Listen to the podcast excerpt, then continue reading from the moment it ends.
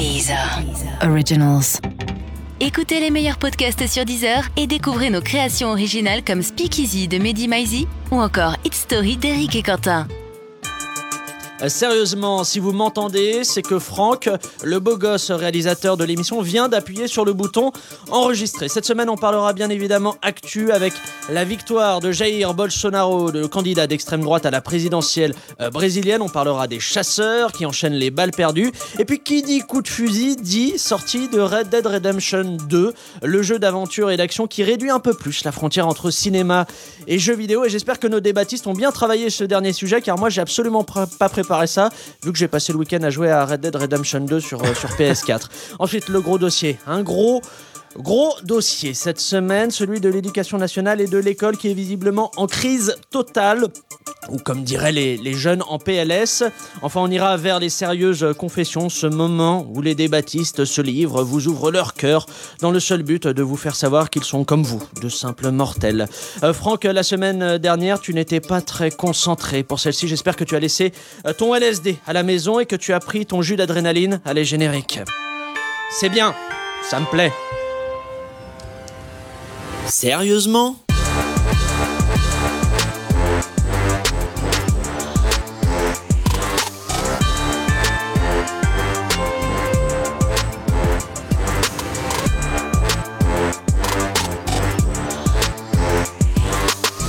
Salut à toutes et à tous et bienvenue dans Sérieusement, le podcast d'actu avec des blagues dedans. Cette semaine, pour m'accompagner, trois débattistes qui ont travaillé leur dossier comme j'aurais dû le faire à l'école si j'avais voulu avoir un vrai métier. Tout d'abord, il est journaliste au Point Pop et à LCI. Il a participé à la dernière saison de L'amour est dans le pré, dans laquelle il a écrit une belle lettre à Jean-Claude, éleveur de moutons dans les Ardennes. Après l'avoir invité dans sa maison et profité de lui, Jean-Claude n'a plus donné de nouvelles. Notre invité rédige actuellement son nouveau livre, Les hommes tous les mêmes, aux éditions Cœur blessé. Mathieu Alterman. Ça va Eh, il vous a plu ce lancement? Oui, oui, oui. J'ai pas regardé L'amour dans le pré depuis très longtemps. Je le regrette parfois. On le regarde ensemble Ouais, ce ouais, soir sur, euh, sur le canapé. Euh, deuxième débattiste, elle est euh, journaliste, elle est passée entre autres par le Huffington Post ou BFM Paris. Elle vient de lancer sa start-up Tangéo euh, qui vend des produits à l'effigie du roi du Maroc. Euh, T-shirt, col en V, mug et autres préservatifs goût coriandre. Euh, ça démarre doucement, mais elle n'abandonne pas parce qu'elle aime les challenges. C'est Rania Berada. En vrai, il a un style vestimentaire très intéressant, le roi du Maroc. Peut-être on va Mais en faire un sujet euh, pour une prochaine Qui émission. dit beaucoup, d'ailleurs. On pourra monarchie. tenir peut-être un, un gros dossier là-dessus. Enfin, troisième débat, il est docteur en sciences politiques et chroniqueur politique sur CNews. La semaine dernière, il est resté coincé trois jours dans un ascenseur. Il a survécu en rongeant ses ongles de pied et en pensant tous les jours aux contre-vérités et raccourcis de Pascal Pro et ses invités. Voici Clément Viktorovitch. Bonjour Clément. Salut Pablo. Ça va? Très bien. On a le droit de tacler Pascal Pro maintenant qu'on est chez Laurence Ferrari. C'est un ami. Ah oui, on est sur. euh, on en parlera aussi. Euh, Quant à moi, je suis Pablo Mira et comme le dirait Jair Bolsonaro. Toi aussi, va chercher bonheur chez ton marchand de journaux. Va, va. Certaines mauvaises langues assurent qu'il y a parfois trop d'actu dans les médias. C'est pas faux. Jingle. U comme actu.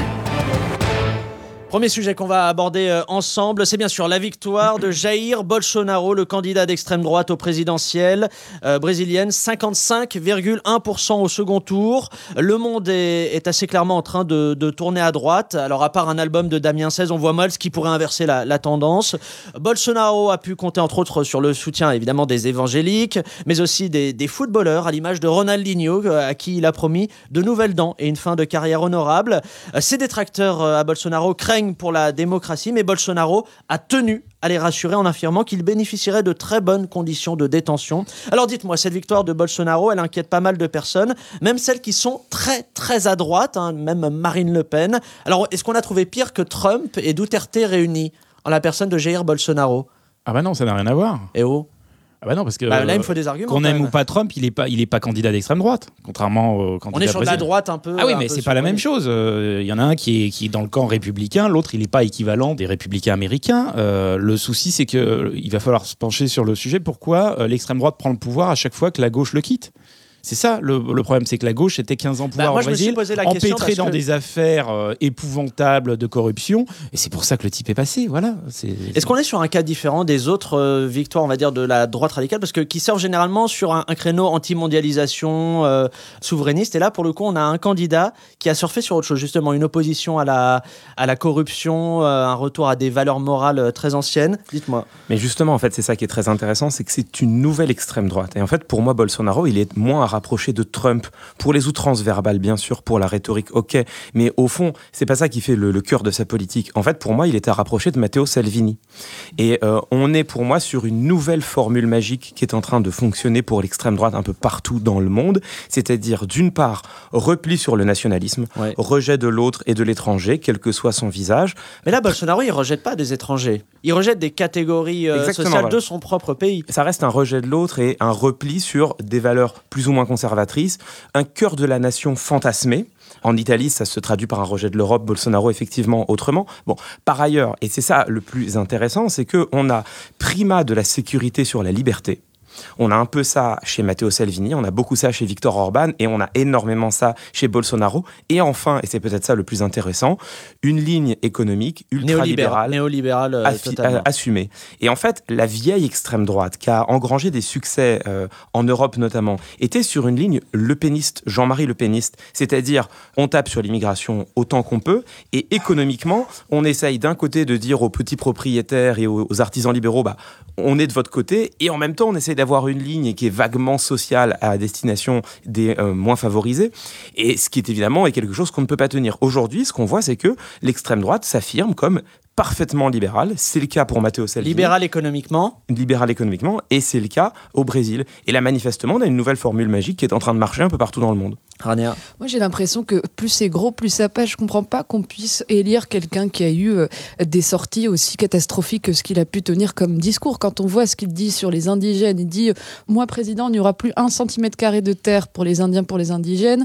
Quand on voit ce qu'il dit à une parlementaire en lui disant euh, Vous êtes tellement moche, de toute façon, il ne me viendrait pas à l'esprit de vous violer. Quand on voit euh, ce que prennent les minorités, je comprends pas qu'on puisse en fait élire un, un président comme ça. Moi, Je- si, je- si, moi je je- vais dire un truc, ils n'ont pas voté pour lui, ils ont voté contre le camp adverse. C'est qu'aujourd'hui, les gens votent contre, C'est pas ils votent exactement pas par, pour. ex- non, par exemple sur la question des armes, puisqu'il veut libéraliser le, le port d'armes pour résoudre les problèmes d'insécurité. Là, il n'est pas fondamentalement en opposition euh, à la à l'autre camp qui est corrompu. C'est il propose quelque chose d'autre. Non, mais c'est vrai ce qu'il dit. Et les gens adhèrent à C'est-à-dire cette que idée. lui fait son miel sur l'antisystème. Voilà, on a une gauche corrompue. Moi, je vais virer l'oligarchie au pouvoir. Et en fait, ce qui lui a profité, c'est que.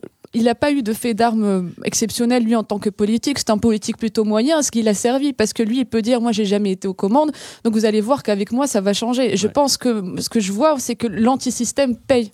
Et moi, j'ai une dernière question. Son programme, je crois qu'il fait 80-81 pages ou un truc comme ça. Il est assez flou. C'est-à-dire, c'est des grandes déclarations de principe. Il y a assez Parce peu de propositions Il concrètes. tiendra pas ses et techniques. on- Ma, ma question, c'est est-ce qu'aujourd'hui, pour se faire élire, c'est vraiment ça C'est des postures fortes et plutôt un discours sur des valeurs et pas sur des projets, on va dire, dépend. Ça dépend parce que Trump respecte plutôt les promesses qu'il a fait en campagne. En tout cas au niveau euh, économie euh, à l'intérieur du pays. Donc euh, je pense qu'il n'y a pas de règle, non? Non, mais on a, on a l'impression de faire à des amateurs. En vérité, lui-même explique sans gêne aucune Je ne comprends rien à l'économie. D'ailleurs, moi, tout mon volet économique, je vais le donner à mon pote qui est banquier. Ouais, et puis, ouais. ça veut dire qu'on a, on a vraiment faire, affaire à des gens qui ne maîtrisent pas les sujets. Moi, ce qui m'inquiète, Et après, on avance. Ce qui m'inquiète le plus, c'est surtout qu'aujourd'hui, on peut, dans une campagne électorale, piétiner les valeurs de la démocratie libérale. Ça ne gêne absolument plus personne. Et c'est ça qui est très inquiétant. Parce qu'en fait, Bolsonaro, quand on écoute ce qu'il nous dit, il nous dit Moi, les droits fondamentaux, je m'en fiche. Plutôt que les droits de l'homme, je préfère l'homme de droit. Enfin, c'est quand même extrêmement fort. Donc, il dit Les droits fondamentaux, on va piétiner ça. L'opposition, je vais la fusiller. Et au fond, la démocratie, on peut brader ça. Moi, j'ai la nostalgie d'un autoritarisme militaire. Et en fait, ça rejoint ce qu'a fait Viktor Orban, encore une fois, en Hongrie. Ça rejoint de manière moins nette, mais quand même un peu ce que fait Matteo Salvini en Italie, où quand il est mis en accusation par un tribunal de son propre pays, dit écoutez, le droit, on s'en fout un peu. Et ce qui est très inquiétant, c'est que partout dans le monde, les valeurs de la démocratie reculent et qu'aujourd'hui, critiquer la démocratie libérale en disant finalement un retour à l'autoritarisme, c'est peut-être pas si mal, c'est devenu un discours qui non seulement est assumable, mais en plus gagne des élections. Allez, maintenant, on, passe au deuxième sujet, puis à cette catégorie de personnes qui visent aussi bien que des Stormtroopers dans Star Wars, les chasseurs. Les chasseurs qui font tout chaque année pour que Rania Berada ait de la viande à disposition quand elle va chez les gens, et ainsi qu'on ne lui manque pas de, de respect. Merci les Mais chaque année, les chasseurs qui font aussi plus de 150 victimes, dont généralement une vingtaine qui décèdent des suites de leurs euh, blessures. Alors il y a des chasseurs dans les victimes, des promeneurs, mais aussi euh, des éthylotestes. Le 13 octobre dernier, un chasseur a même confondu, écoutez bien, un vététiste britannique avec un sanglier. Là, c'est plus un permis de port d'armes qu'il faut passer, mais un permis de port de cerveau.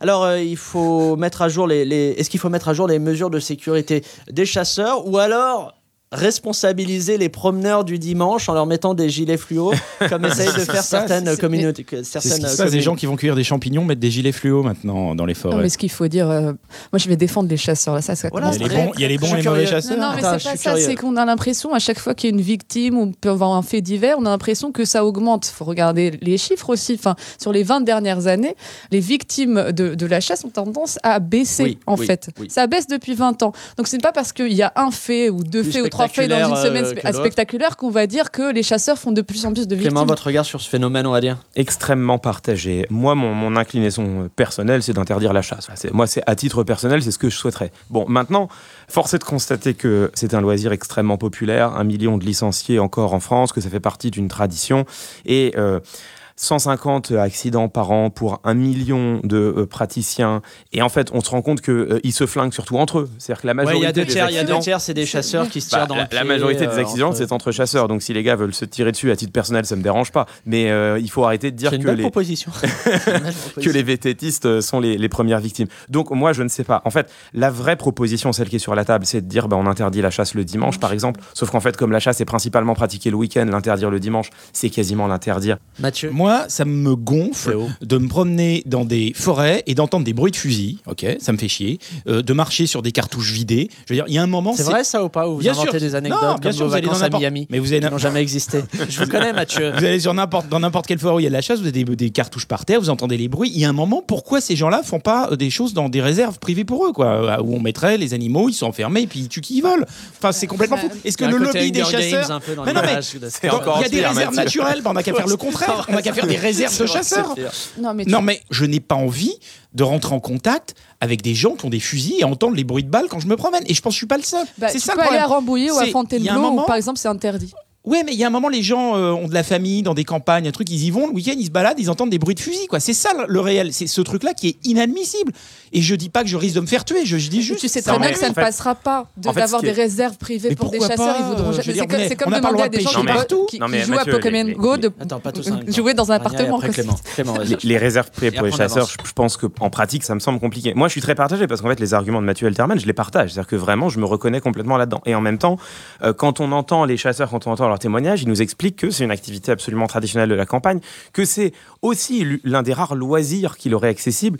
Donc, moi, je suis vraiment partagé sur ce sujet-là. Et dernier sujet de, cette revue, un sujet vidéoludique, comme on dirait à l'Académie euh, française. C'est l'événement euh, des jeux vidéo de cette fin d'année euh, 2018, la sortie de Red Dead Redemption 2, un jeu de cow-boy qui met en scène un monde sans État, sans loi, où l'on peut tranquillement euh, tuer des femmes et des Indiens. C'est une belle préfiguration de ce que sera le Brésil de Bolsonaro. C'est un jeu, écoutez bien, open world, euh, comme on dit. Ça veut dire euh, qu'on peut se balader librement n'importe où. Donc votre personnage va connaître plus de choses dans sa vie qu'un ressortissant de Corée du Nord.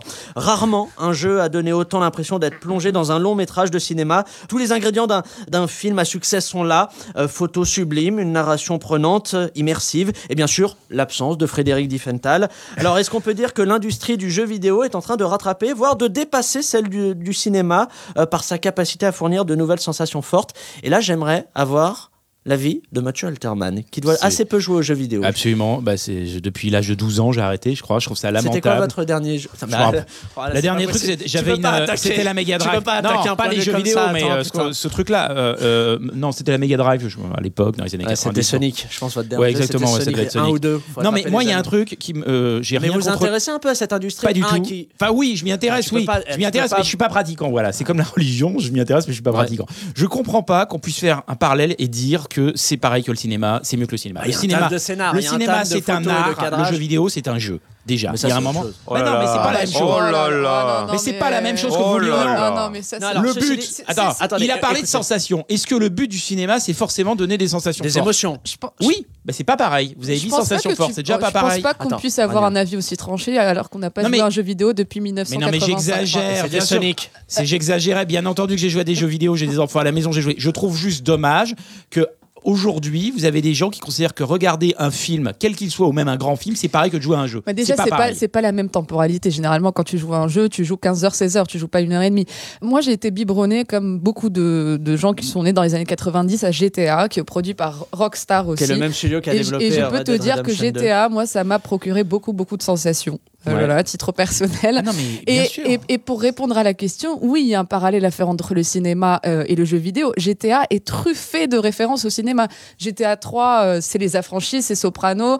Euh, Ouais, c'est tous les 4 films de gangsters des années City, 80. t'as t'as du Coppola. Enfin, c'est truffé de références. Les mecs qui font ces genres de jeux calquent vraiment le- leur modèle de jeu sur le cinéma. Que- Et ça donne des narra- narrations absolument avoir l'avis de- fabuleuses. Clément sur ça, parce que Clément, c'est beaucoup de sujets sur l'immigration, sur la langue française, sur la laïcité, mais j'aimerais avoir son avis sur les jeux vidéo.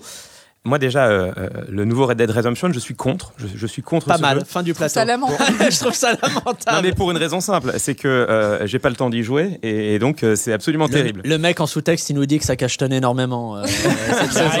Il est en Il train de pas. nous dire que c'est sa saison à lui. J'ai pas le temps d'y jouer et, et donc je suis extrêmement frustré. Non, moi, moi j'aime j'aime bien les Non. jeux vidéo, c'est un truc auquel je me suis un peu intéressé. En fait, je pense qu'on ne peut pas dire que le jeu vidéo n'est pas un art. Parce que de, de toutes les manières qu'on le prend, c'est à, à la fois pour la création, je pour euh, l'in- l'invention de nouveaux modes d'interaction avec le public et puis surtout pour les émotions que ça procure quand on s'est un peu Mais la finalité du jeu vidéo, c'est de vendre le plus de jeux possible. Ce qui Oui, mais pas la comme le- l'art. c'est- ça ça pour le cinéma aussi. le cinéma. ça. Non, à non, les mecs qui te font Avengers. Avengers 2, Juste 3, honnêtement. 4, et le but c'est d'en À la faire fois un une milliard. partie du cinéma. En fait, Bah, ça n'empêche que ça existe. dans le mode de narration, le, le jeu vidéo est en train d'inventer quelque chose. Donc pour moi, en tout cas, c'est un art au sens plein du terme. Après, ce que je trouve intéressant, c'est que le jeu vidéo cherche à se positionner par rapport au cinéma. Depuis une quinzaine d'années, est l'arrivée des jeux qui sont de plus en plus photoréalistes et de plus en plus mis en scène comme un film. Et en fait, ce qui est intéressant, c'est que très longtemps, ça a donné des jeux qui étaient, je trouve, assez maladroits. Le meilleur ou le pire exemple, je sais pas, c'est la dernière série de Tomb Raider, qui sont des jeux dans lesquels on ne joue pas, en fait. C'est-à-dire qu'on regarde une héroïne avancée, il y a plein de cutscenes dans lesquelles elle fait tout toute seule. Et au final, le gameplay, c'est à les moments de jeu sont Ça réduits. devient des cinématiques, euh, un Ex- enchaînement de cinématiques avec quelques moments de jeu. Et moi, je trouve, personnellement, je trouve que c'est assez décevant. Et en fait, qu'est-ce qu'on voit? Il y, a, il y a deux jeux qui, pour moi, euh, qu'il faut mettre en parallèle. C'est le Zelda qui est sorti l'an dernier Ouais. et Red Dead Redemption 2, qui sont des jeux qui fonctionnent de la même manière. C'est-à-dire, c'est des grands open world dans lesquels on fait exactement ce qu'on veut. D'un côté, Zelda a inventé une narration très vidéoludique, justement, qui s'affranchit complètement des codes du cinéma, qui s'affranchit beaucoup des dialogues, Ouais. qui s'affranchit beaucoup des indications, et où on est sur quelque chose qui est pleinement jeu vidéo et en même temps très créateur d'émotions, etc. Donc c'est une très belle expérience. Et Red Dead Redemption 2, c'est l'exact inverse. C'est-à-dire qu'on va vers l'intégration la plus forte du jeu vidéo et du cinéma, mais d'une manière où, cette fois-ci, on passe pas manifestement, parce que moi j'ai juste vu le jeu tourner un petit peu, on passe pas par des on passe pas par des ersatz de cinéma, mais par une manière d'intégrer le joueur dans tous les moments où l'action se déroule autour de lui. Et je trouve qu'on est sur une intégration qui brouille effectivement les frontières, et ça, en termes de mode de narration, moi je trouve ça intéressant. Allez, s'il vous plaît, on avance. Sérieusement? Vous avez été bon hein, sur les jeux vidéo, j'ai été extrêmement agréablement surpris. Euh, bravo. Allez, on passe au, au gros dossier de la semaine. Le gros dossier. Allez, bonjour, je suis Pablo Mira, votre euh, professeur principal. On va commencer euh, par l'appel. Donc, quand vous entendez votre nom, merci de répondre présent ou non. Allez, Clément Viktorovitch, Ouais, c'est moi. euh, Mathieu Alterman, Présent maître. Rania Ber... Oh là, qu'est-ce que c'est que ça? Ça sent le soleil tout ça là. Qu'est-ce que c'est que ça? Brad... Brada? Ba- Barida? Quoi qui Rania Barista, c'est ça Bon, Rania, euh, présente ou pas là. Je sais pas si j'ai bien prononcé. raciste, oui. Ouais, présent. Allez, avant, avant de commencer, interro surprise. euh, On râle pas. Interro surprise, j'ai dit. Euh, vous me sortez une copie double, grand format petit carreau, et je vous préviens, le premier que je prends à copier, il devra faire une analyse de texte sur des paroles de Francis Lalanne. Allez, la question est simple. Tiens, d'ailleurs, on va faire l'interro à l'oral, ça ira plus vite. Question simple. Qui est l'animateur le plus sexy à travailler sur la plateforme Deezer? Je vous écoute. Oh là là. Thomas, Thomas VDB. Non, non, pas Thomas VDB. 0 sur 20. Avertissement, conduite, travail. Vous êtes expulsé de l'établissement. Allez, maintenant le gros dossier euh, qui va essayer de dresser évidemment un topo de l'état de notre euh, école euh, aujourd'hui. On évoquera après la, question des, des moyens et enfin celle du religieux qui s'immisce aussi dans les classes et dans les cours d'école. Mais là, le point sur lequel j'aimerais d'abord vous entendre évidemment, c'est celui de la, la violence à l'école dont on a de nouveau pris conscience avec la scène de l'ado qui braque sa prof dans un lycée de Créteil. Alors parmi les pistes euh, envisagées par le, le ministère de l'Éducation nationale, pour répondre à la violence dans les collèges-lycées, euh, le gouvernement n'exclut pas la présence de policiers au sein des établissements. Alors est-ce que mettre un policier dans une école avec des jeunes qui détestent la police, c'est pas aussi dangereux que d'enfermer Eric Zemmour avec des fémènes? On en pense quoi de cette proposition qui est pas encore actée, mais qui est là, qui est en réflexion, qui commence à avoir les accords de un peu tout le monde à gauche, à droite Ah, En fait, ce, Rania, ça vous parle, ce ce dispositif-là, il a déjà été mis, mis en place dans certains collèges et lycées. En fait, on s'est rendu compte que les policiers faisaient une espèce de bore-out. Ils avaient absolument rien à faire dans, ces, dans les écoles. Et du coup, on a arrêté de le faire parce qu'on a estimé qu'en fait, un flic dans une école, c'est pas hyper euh, intéressant, quoi, d'un point de vue de présence euh, pour euh, mater une révolte ou un truc comme ça. Donc, enfin, ça a déjà été mis en place. Ça n'a pas montré euh, vraiment ses preuves. Donc, je vois pas pourquoi on mettrait ça en place. euh, Clément, on pense quoi de cette proposition et des autres propositions qu'il y a un peu dans le package euh, du gouvernement, enfin en discussion, c'est-à-dire un- une, une cons- une consolidation des conseils de discipline et, euh, et en gros un peu plus d'autorité, quoi. Oui, bah, il faut bien dire quelque chose. Donc, nos amis du gouvernement ont dit quelque chose. Moi, sur la présence des policiers dans les établissements, j'ai pas d'opposition grave de principe. C'est-à-dire que si on m'explique qu'il y a des cas dans lesquels, des établissements dans lesquels l'ordre est impossible à rétablir, demander à des policiers de venir filer un coup de main, en principe, ça me gêne pas. Ce qui me gêne, c'est d'en faire une proposition ordinaire. C'est-à-dire de dire que maintenant, l'ordre dans les, dans les bahuts va être euh, maintenu par des flics. Ça, j'y suis totalement opposé, comme beaucoup de gens. C'est-à-dire que les affaires de l'éducation doivent se régler au sein de l'éducation parce que le but de l'éducation, c'est quand même d'éduquer. Ce qui n'est pas la mission première des policiers. Bon. Et maintenant, sur l'ensemble des, propositions, moi, j'en pense une chose très simple. Mais très simple. C'est-à-dire que commençons par mettre dans le 93, puisqu'on parle de la Seine-Saint-Denis, commençons par mettre dans le 93 les mêmes moyens qu'ailleurs, pas plus, hein, juste les mêmes moyens. C'est-à-dire que dans le 93, il y a 50% des postes de médecine scolaire qui sont pas pourvus. Dans le 93, Alors, le- excusez-moi, je- petite parenthèse, on parle pas que du 93. Pour le coup, Créteil, qui avait aussi un- l'établissement de Créteil qui avait des problèmes de, de moyens, on n'est pas dans, dans le 93, non? Alors c'est vrai, euh, mais juste en bah, fait, ça, a été. Ça pose la question du territoire, ça c'est une chose. En fait, on peut même sortir du 93, effectivement, parce qu'il y a l'étude du CNESCO qui est sortie la semaine dernière, le Conseil national de l'éducation. SCO. Ouais, Cnesco. le- le- du, du système. On vous mettra la, la signification Ah, de l'acronyme euh, sur le site, Le euh, sur CNESCO, la page Facebook. l'organe, l'organe statistique de l'éducation nationale qui fait, qui fait des études. Que montre le CNESCO Qui s'est intéressé aux quartiers dits sensibles, donc qui sont ultra majoritaires dans le 93, mais qui sont un peu partout dans la banlieue parisienne, dont Créteil évidemment. Et ce qu'on voit, c'est que dans ces quartiers-là, en fait, l'éducation nationale est très sous-dotée. C'est-à-dire que les taux de euh, suppléance, c'est-à-dire le taux de remplacement dans le cas d'absence de moyenne durée, sont de 50%, alors que c'est de 80% dans le reste du territoire. Donc en fait, les élèves ont moins cours. Les profs sont beaucoup plus jeunes. Il y a trois fois plus de profs de moins de 30 ans dans ces territoires qu'à Paris.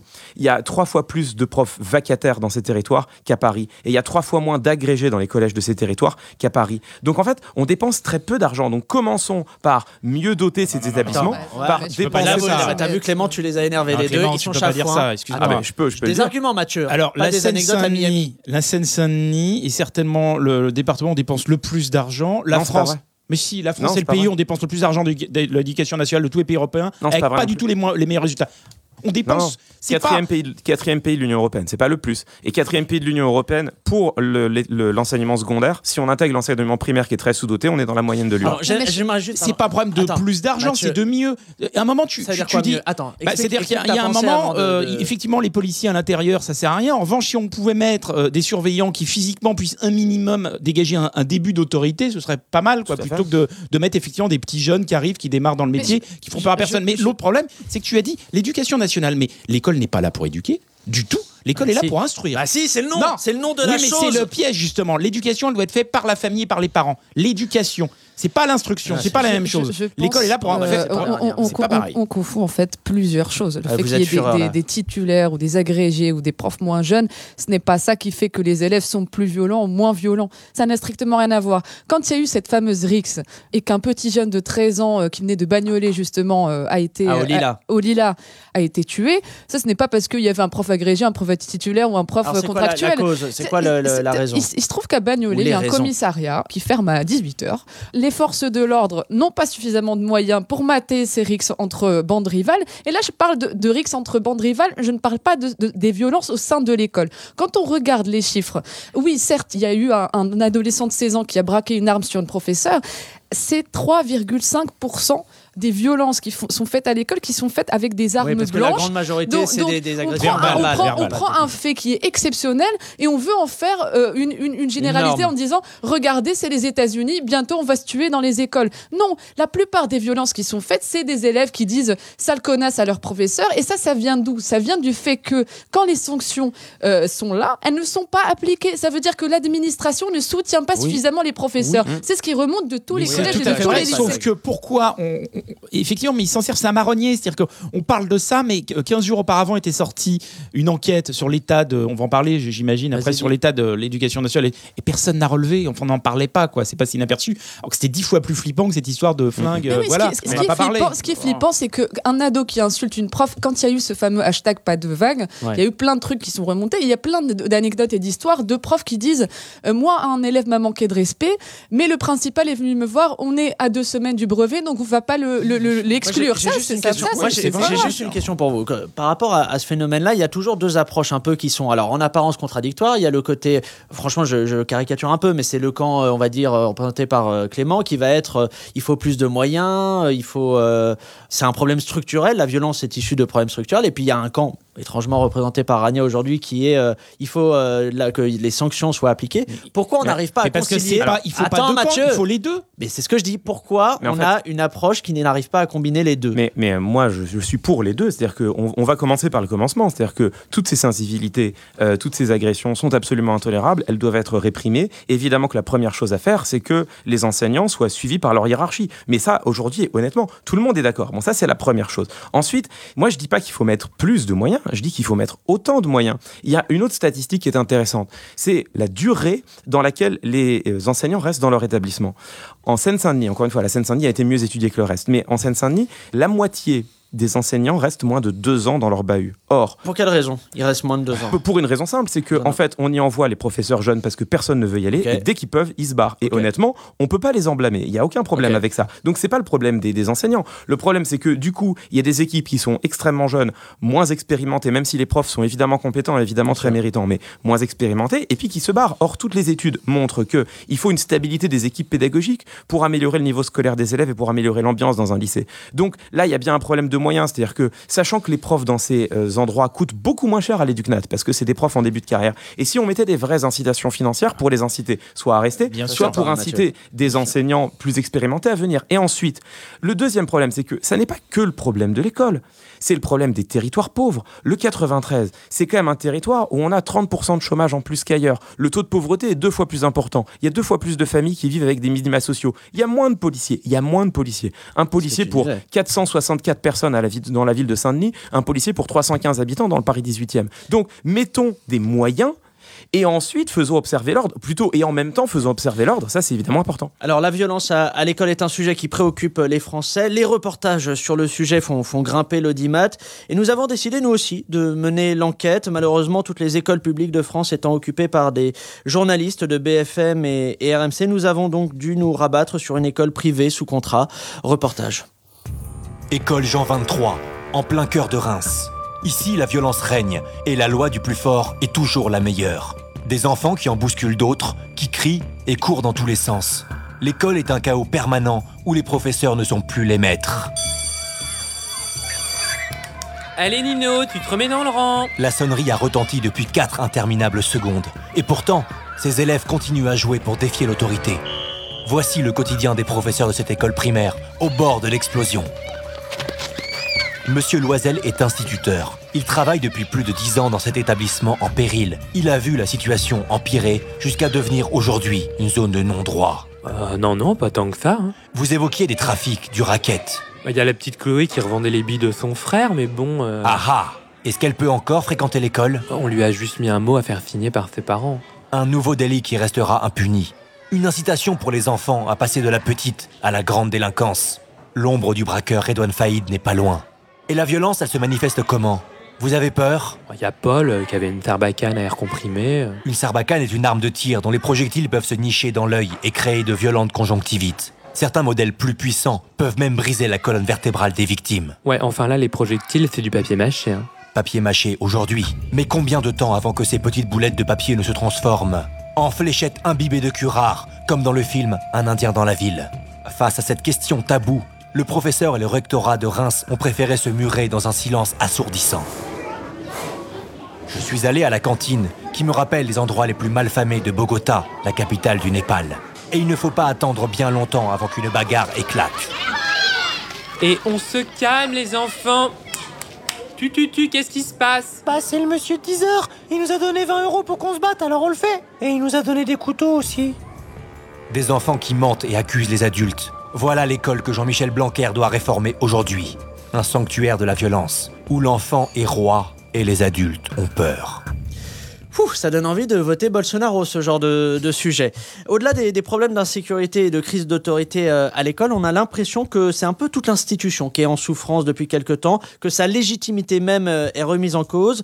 Euh, vous pensez que ce- cette impression de crise de légitimité, ça vient de quoi? Du fait que l'école n'est plus en mesure d'être un moyen de, de s'en sortir et de trouver sa place? Il y a un peu de ça, mais il n'y a pas que ça. Qu'Aujourd'hui, on sait par exemple qu'on va devoir changer de métier toute notre vie parce qu'on va faire des métiers qui n'existent pas aujourd'hui. Donc vous avez des mômes qui disent à quoi ça sert d'apprendre ça? Puisque de toute façon, ça ne me servira pas. Non, mais il y a un problème dans l'éducation euh, nationale française. Quand vous avez un élève par exemple qui est pas bon en maths et qui est super bon en anglais, on va lui donner des cours supplémentaires de maths, ce qui est complètement con. On ferait mieux de lui donner des cours supplémentaires dans la matière où il excelle. Voyez Oui. Et on a tendance à. à- à- Mais là, je vois à- pas pourquoi le gamin, en voyant ça, il se dit euh, j'y crois pas. non, mais c'est pas, on stimule pas du tout les enfants. Dès que vous avez un parcours un petit peu différent, moi j'ai- ma belle-fille à la maison, elle a été légèrement différente et ça a été un cauchemar. Il a fallu euh, passer euh, du public au privé, du privé au public et au final elle a eu son bac avec mention très bien. Mais les gens, on s'adapte pas du tout aux différents profils. On, a- on peut avoir des profils différents et être bon. Clément, sur cette euh, crise de légitimité à l'école. Moi, je De pense- l'école, pardon. Il y a plusieurs choses. Déjà, il y a un facteur structurel qui est vrai, c'est que la philosophie de l'école a changé. C'est-à-dire que après mai 68, toute la philosophie de l'école a changé et la philosophie de l'élève au centre du système éducatif au lieu du maître euh, qui incarne l'autorité.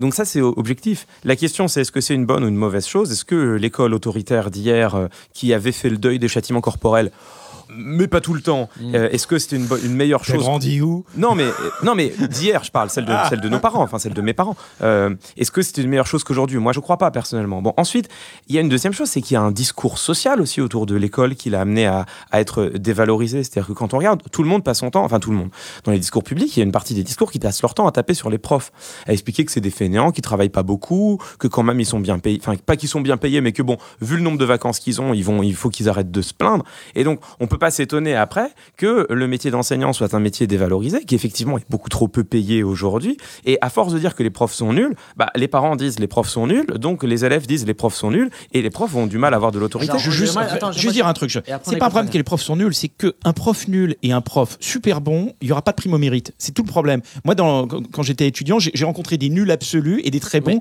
On on n'encourage pas un prof à être super excellent, puisque ça n'existe pas. Vous n'êtes pas mieux payé quand vous êtes très bon. Tant mieux.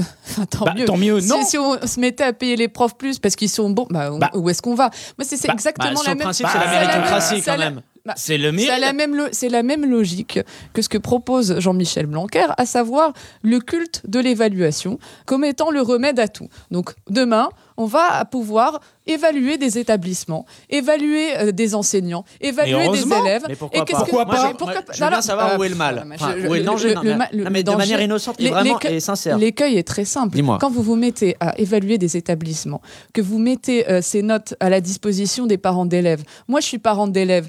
Mon gamin a 10 ans. Évidemment que je, si j'ai accès à ces notes-là, je vais aller le mettre dans un Mais autre établissement. on a déjà accès. Mais Les données sont rendues publiques à chaque fin d'année avec les examens. Ah, C'est pas un argument. mais- on les a si, déjà, les notes. Et évaluer. Il y a un classement qui est fait Attends, tous les ans attends. avec les notes de fin d'examen. Mais évaluer Là, ça des- permet justement de faire en sorte qu'ils Mais je, s'améliorent. parle pas des, je ne parle pas de l'évaluation des élèves, je parle de l'évaluation établissements. des établissements et l'évaluation des professeurs. Bah, je veux dire, l'école de la République n'a pas vocation à devenir un marché. Elle n'a pas vocation à, devenir un, marché technocratique libéral. C'est fait pour que ce soit mieux. Oui. Euh, ça représente un, un tout petit budget, hein, l'évaluation des, des établissements dans tout le budget de l'éducation 0,1%. nation- nationale.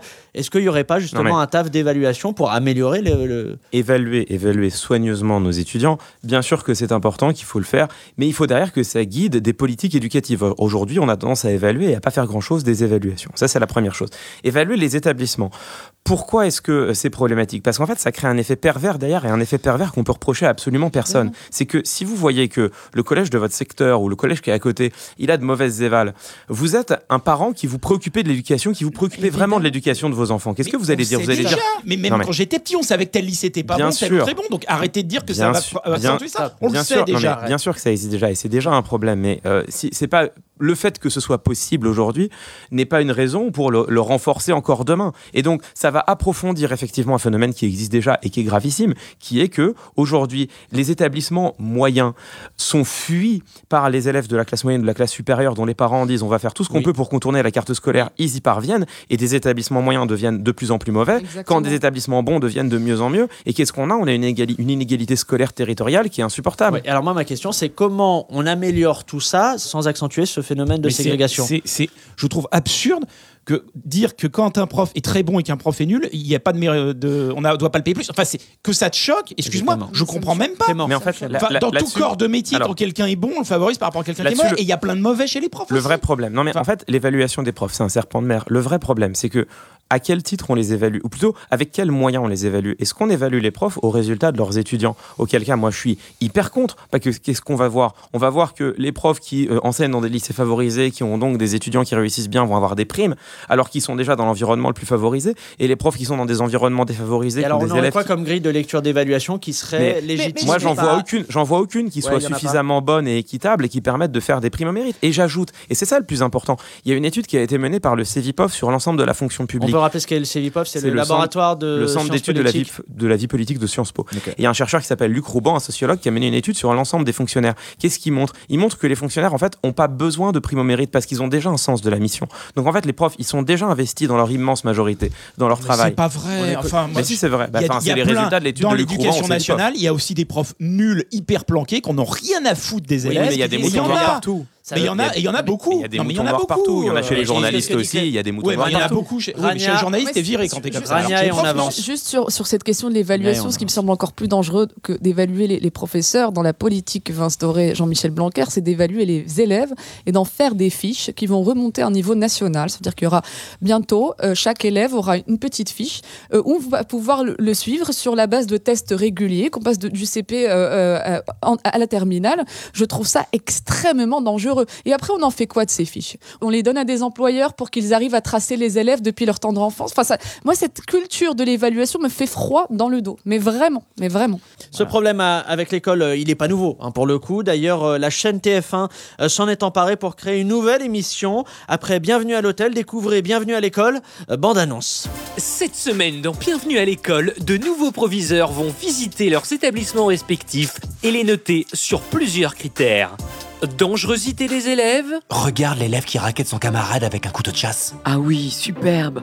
Ah, dans mon collège, la seule attaque à l'arme blanche qu'on a eue, c'était avec une paire de ciseaux à bourron. Oh là là, il lui a fait une entaille sur la joue. Oh la classe Non, super insécurité. hein. Pour moi, c'est un sans faute. niveau des élèves, Non, mais il n'y a pas besoin de présence policière dans ce collège. Regarde les notes des élèves de 6e. 18, 18, 20, 19, 18, encore 20, et même 35 35 Attends, fais voir le dossier. Ah, c'est pas les notes des élèves, c'est leur âge. Ah oui, quand même. Allez, bonne surprise, je mets la note de 8 sur 10. Insalubrité des locaux, Wow, magnifique. Toilette à la turque, deux portes sur trois qui sont cassées. Et d'après les registres, ils ont même eu le retour de la peste bubonique en 2016. Alors la peste, oui, ça c'est un vrai gros plus. Après, petit bémol perso, les toilettes sont encore en état de marche, donc... euh, donc je vais limiter ma note à 8 sur 10. Mais c'est pour pinailler, hein. Attends, c'est de l'amiante qui dépasse du plafond, là? Ah oui, ah mais oui, dis donc, c'est très rare aujourd'hui avec les nouvelles normes. Bon, allez, 9 sur 10. et le non-respect de la laïcité. Bah moi je trouve ça plutôt esthétique la mosquée au milieu de la cour de récré. Ah oui, je suis d'accord, ça rend très bien avec la crèche qui brûle juste à côté. Donc moi, je donne la note de... Pour connaître la note finale du collège Edmond Rostand de Lyon, ne manquez pas le prochain épisode de Bienvenue à l'école sur TF1 et en replay permanent dans le cerveau d'Eric Ciotti. Le cerveau d'E- d'Eric Ciotti, hein, dont les ondes ont la même fréquence que celle euh, d'RMC. Oui, Mathieu? Je suis sûr que ça marcherait. Je suis sûr. Euh, Mais je suis sûr essayer qu'une de- émission comme ça, ça marcherait. On va, on va la vendre. Ouais. Alors, euh, puisqu'on parle tiens, du, du cerveau d'Eric Ciotti, j'aimerais qu'on parle école et laïcité. Euh, entre avril et juin 2018, donc, il y a eu à peu près 1000 signalements d'atteinte à la laïcité. Alors, euh, avec une grande majorité de cas qui se règlent eux-mêmes, c'est-à-dire hein, par le dialogue entre euh, les élèves et les, et les professeurs. Euh, c'est le collège qui concentre le plus de signalements, 44%, mais c'est ensuite euh, l'école, l'école primaire avec 36% des atteintes euh, recensées, puis ensuite euh, le lycée. Alors pourquoi on rencontre des, des problèmes liés à la, à la laïcité sur des enfants de plus en plus jeunes? Il paraît même que dans certaines crèches, des bébés pleurent car leurs parcs à jouer ne sont pas orientés en direction de la Mecque.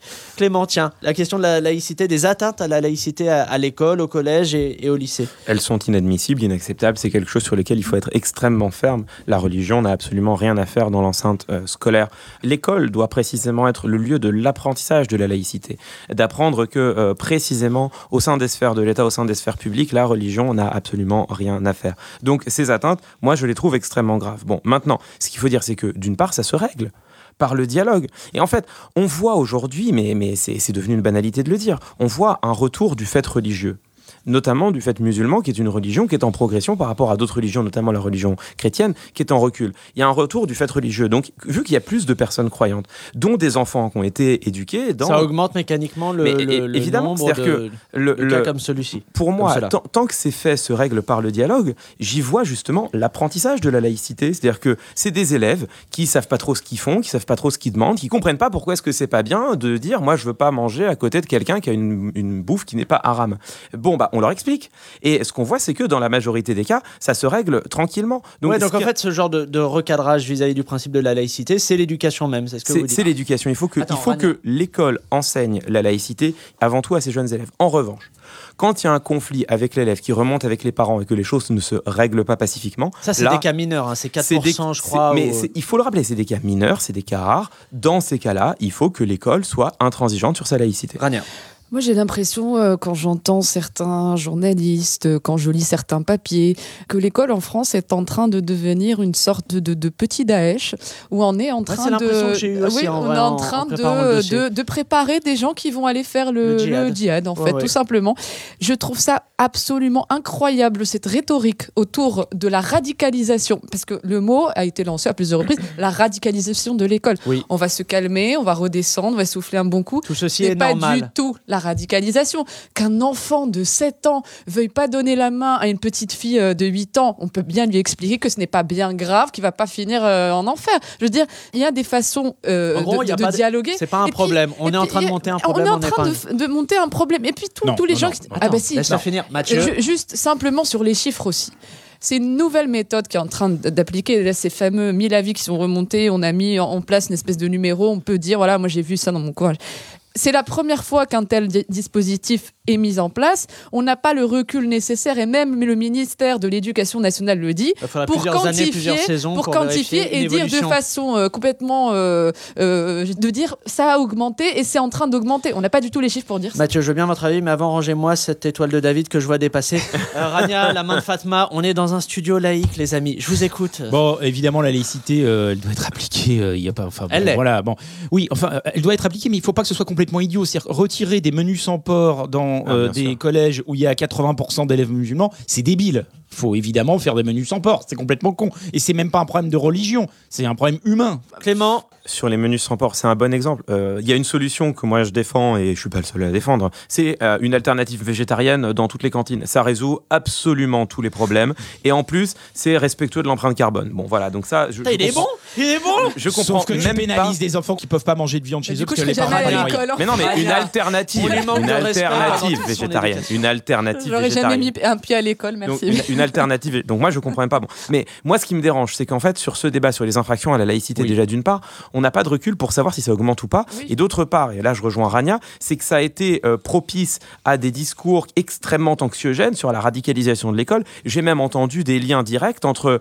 école, infraction à la laïcité, radicalisation, terrorisme. Et là, moi, désolé, mais là, je trouve que c'est plus qu'anxiogène. Parce que disait Rania, école grave. égale Daesh. On en- Exactement. On en est arrivé Non, à ce mais type de discours. Non, Mathieu, désolé, on n'a pas le temps, je suis désolé. Autorité, j'essaye d'appliquer euh, les enseignements Jean-Michel Blanquer. Euh, la DGSI, le renseignement intérieur français, a pour le coup, écoutez bien, publié une note s'inquiétant des dérives communautaires dans, dans les écoles. Une note euh, prise très au sérieux, puisqu'un agent de la DGSI a été envoyé dans une école du Nord-Pas-de-Calais, avec pour mission d'infiltrer un groupe d'élèves de CE2 potentiellement euh, radicalisés. Un véritable défi pour cet homme de 51 ans, du haut de ses 1m87 et 95 kg de muscles. Nous avons eu la chance de le suivre au cours de son opération. Reportage. École primaire Jules Ferry, Valenciennes. Des comportements anti-laïcité ont été signalés et l'agent spécial Wulenberg a été déployé. Pour préserver sa couverture, nous l'appellerons Didier, mais sur le terrain, il porte un prénom qui commence par M et finit par Athias. Didier, bonjour. Bonjour. Comment vous vous y êtes pris pour infiltrer une école et vous faire passer pour un enfant de 8 ans? Bon, c'est surtout un état d'esprit euh, qui se traduit par toute une série d'actions qui vous permettent d'infiltrer un groupe, embêter les filles, euh, leur montrer son pipou. euh. Finalement, ça ressemble pas mal à ce que je fais en tant qu'homme blanc hétéro dominant. Donc ça va. Après, il y a des trucs plus difficiles. Manger ses nez, par exemple. Mais bon, on est des professionnels, on est formés pour ça. Pour le moment, force est de constater qu'on peut parler d'une demi-réussite. J'ai pas été invité à l'anniversaire de Naïma. euh, au foot, euh, je suis toujours gardien. Le côté positif, c'est que j'ai des bonnes notes dans la plupart des matières, donc ça se présente assez bien pour le passage en CM1. Ouais, je pense que j'ai des facilités. Ou alors c'est parce que j'ai 51 ans, mais franchement, c'est pas désagréable d'être traité comme un surdoué. Didier, si je vous dis 6 x 8 6 x 8 Facile. Ça fait 60... 30... Euh, ça, ça fait 8, non? Non, 48. Ouais, non, la table de 8, euh, c'est la plus dure. Mais les autres, je les ai intégrés par cœur lors de mes 3 mois de préparation pour cette mission. Pourquoi les enfants se convertissent à l'islam? C'est complexe. Il y a, il y a l'influence des parents, la cité, les vidéos de Daesh. Mais en vrai, la plupart se convertissent pour avoir du cordon bleu à la cantine. Et ça, c'est nouveau. C'est la première fois qu'on assiste à un phénomène de conversion par la panure. Si c'est risqué, faut rigoler. Hier, ils ont coincé Jérém et ils lui ont fait un shampoing pendant 15 minutes en frottant leur poing contre son crâne. Dans votre cas, le risque est minime, vous êtes à moitié chauve. Justement, je viens de subir une greffe pour cacher ma calvitie. Donc je dois faire super gaffe. En plus, je l'ai fait en Turquie, donc euh, la qualité là-bas... Et les gars, regardez la tête à Mathias. Ses veuches, on dirait des poils de huc. Tu me parles pas comme ça Les poils de huc à David Ginola, wesh, poivre et sel et tout. Petit enculé, va Qu'est-ce que vous faites? Et t'as pas intérêt à le dire à la maîtresse, sinon je te goume Grâce à l'usage de la violence, de sa supériorité physique et de son arme de service, Didier a finalement réussi à trouver sa place. À défaut d'avoir véritablement mis fin aux dérives communautaires, il aura tout de même réussi à se faire élire délégué de classe. Et aux dernières nouvelles, l'agent Didier s'est malheureusement fait démasquer en cours d'année après avoir passé un disque de Michel Sardou à la boum de Naïma. Sérieusement? Vous sentez cette ambiance feutrée qui se dessine, ces langues qui se délient? Oui, c'est bien le moment de passer aux sérieuses confessions. Moi, j'ai fait pipi dans la piscine. Je sais pas ce que ça veut dire être Charlie. Bon, bah euh, voilà, j'aime l'ananas sur ma pizza. Parfois la nuit je rêve de Mathieu Alterman. Je suis ton père Instant confession thématique cette semaine, puisque je vais vous demander de répondre à certaines questions sur le thème de notre gros dossier, le thème de l'école, et je compte sur vous pour avouer des trucs qui feront honte à vos amis et à votre famille. C'est très simple, c'est un peu une question de rapidité. C'est parti. Qui a déjà fantasmé sur un de ses profs? Et je vous préviens, je veux des blazes. Mathieu. Ah oui, moi, grave. Qui ça Euh, Madame Zenati, euh, elle était institutrice en CE1. Madame Elle était sublime, elle- elle- elle- mais vraiment, je m'en rappelle encore, hein, Madame Zenati, euh, si tu nous écoutes. euh, et la conseillère, ah non, le mieux étant, c'est pas ça, la conseillère. Quel établissement on va essayer de la faire venir C'était à l'école rue Boissière. Ouais, euh, ouais. Mais après, au collège, quand on était euh, passage, on disait si vous êtes passage, vous allez dans le bureau de la conseillère d'éducation, qui était une bombe. Et du coup, c'était, on adorait passer notre journée.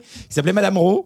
Et je me rappelle encore, elle était, elle était Allez, prochaine question. Euh, qui a déjà menti en faisant croire qu'il avait un ou une petite amie, mais que c'était pas dans, dans ce collège? Moi, je l'ai fait une fois. euh, ça a duré deux semaines. Et puis après, on m'a pas re- reposé la question. Donc, euh, Euh, moi, je n'avais pas de petite amie au collège, je faisais des mathématiques. c'est vrai? Ah oui, oui, j'adorais ça. J'avais pas le temps du coup. Je rentrais chez moi, je faisais des, des maths. Assez peu de- d'amour et Ah, pas- d'érotisme. au collège, euh, non, au non, collège, pas lycée, du tout. D'accord. Tout du tout. Moi, Clément, j'avais là pas de petite amie au collège, mais tout le monde était au courant, donc euh, non. D'accord. ok. Moi, à chaque fois que j'ai eu une petite amie au collège, c'était horrible, justement. C'est- horrible. Bah non, mais c'est horrible. Parce que quand t'as une petite amie au collège, dès qu'elle prête un effaceur à quelqu'un, c'est l'équivalent de si elle allait euh, plus tard, si ta femme te trompe. Enfin, c'est un truc. euh, t'as des trucs de jalousie. Le Tipex ou le. le, Ouais, le tu vas le l'effaceur. faire, être un thérapeute. Le Tipex, c'est un sujet Le d'engueulade symbole, de le dingue. symbole. Le symbole, tu vois. Qui a déjà fumé de la bœuf dans l'enceinte de l'école? Franck Le réa peut-être? Oui, tu, tu l'as fait, j'imagine. tu as dû dealer Tu as dealé ou pas près des, près des toilettes? Non. Rania, non? Non, non, non, non. Clément, je pose pas la question. Non on est plus. sur un bon élève. Mathieu, Ah, moi, je le faisais chez moi. Allez, s'il vous plaît. Qui a déjà eu un rapport sexuel dans l'enceinte de l'école? Ah oui, moi, oui. C'est vrai? Collège, lycée? Non, au lycée, ouais. Au pri- en maternelle. je- Ah ouais, Au lycée, Mathieu avec une copine qui n'était pas de ce lycée. Oh là là, c'est beau. Mais t'as mais t'as eu une vie. euh, Wildlife. Mais ah, attends. c'est wouh. Putain, je On dirait pense- pas comme ça quand on le voit 20 ans On plus tard. qu'il se couche à 21h Ouais, avec une est-ce- petite verveine que tu devant t'en es- Michel Drucker. La vraie question, c'est est-ce que tu t'en es vanté Pas du tout. Est-ce que Je c'est je devenu mais non. une partie de en ta classe. légende personnelle Il est arrivé Non. en classe. Eh, dis donc. Ah non, non, non, j'ai jamais été. euh, non, non, j'ai surtout pas. Mais ils ont vu que quelqu'un était venu qui n'était pas de l'établissement. qui Joli, était, voilà, joli. Euh, dernière question. Qui a déjà mis sa flûte autre part que dans sa bouche dans sa boîte Sérieusement, c'est fini. Merci de nous avoir écoutés euh, jusqu'au bout. Rendez-vous mercredi prochain pour un euh, prochain épisode. Euh, je vous dis au revoir à tous et à toutes. Et en attendant, ne vous prenez pas trop au sérieux. Allez, salut.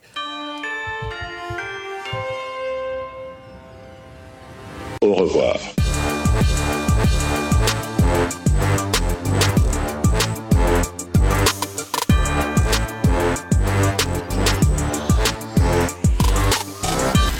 Essayez Deezer Premium gratuitement pendant 30 jours et écoutez votre musique sans interruption. Puis 9,99€ par mois sans engagement, voire conditions sur Deezer.com.